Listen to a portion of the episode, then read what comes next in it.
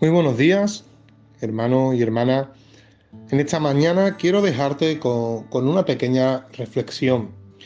Si, estás atento y, y estás escuchando lo que la palabra pastoral este año nos está hablando, el enfoque es que debemos de estar enfocados en Él. ¿Y de qué manera podemos estar enfocados en Él? Yo quisiera dejarte con una meditación, con algo que en estos días le estaba dando vueltas a mi mente, ¿no?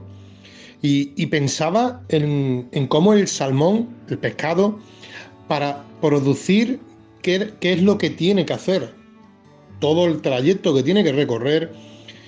Pero me hacía una pregunta, ¿no? ¿Por qué los salmones nadan en contra de la corriente?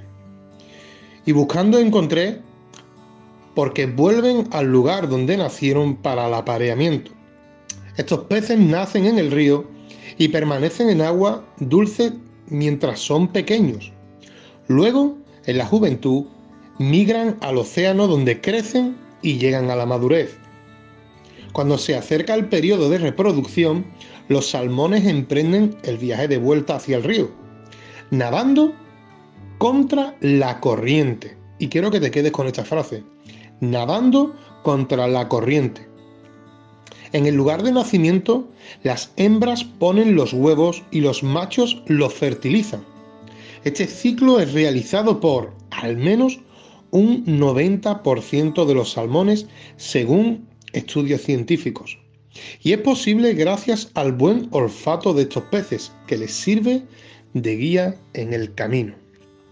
Y ahora, pensando en esta frase que he recalcado, la de nadando contra la corriente, me venía a la mente, ¿no? Lo que es nuestra vida eh, en un 90%, por no decirte más. Y es que siempre estamos luchando con nuestra propia vida porque hay cosas que queremos hacer, pero que si, si vemos la palabra, es hacer lo que la voluntad de Dios no quiere estamos intentando agradar a nosotros mismos y, no queremos agradar a Dios.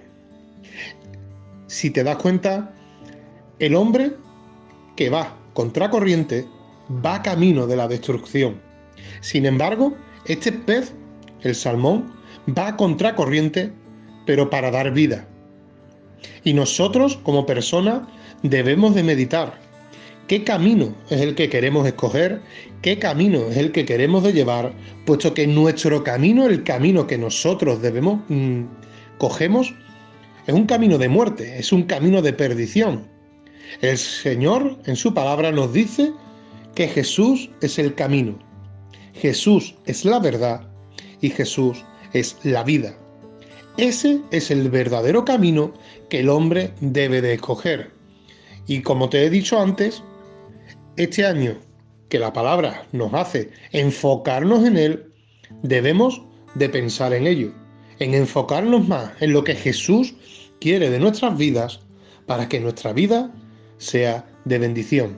Y sobre todo porque debemos dar testimonio de lo que Jesús ha hecho ya en nuestra vida para que otros, otros pequeños, otros que vengan detrás, otros que ni siquiera hayan escuchado hablar de Jesús, puedan ver gran parte de lo que Dios ya ha hecho en nuestras vidas.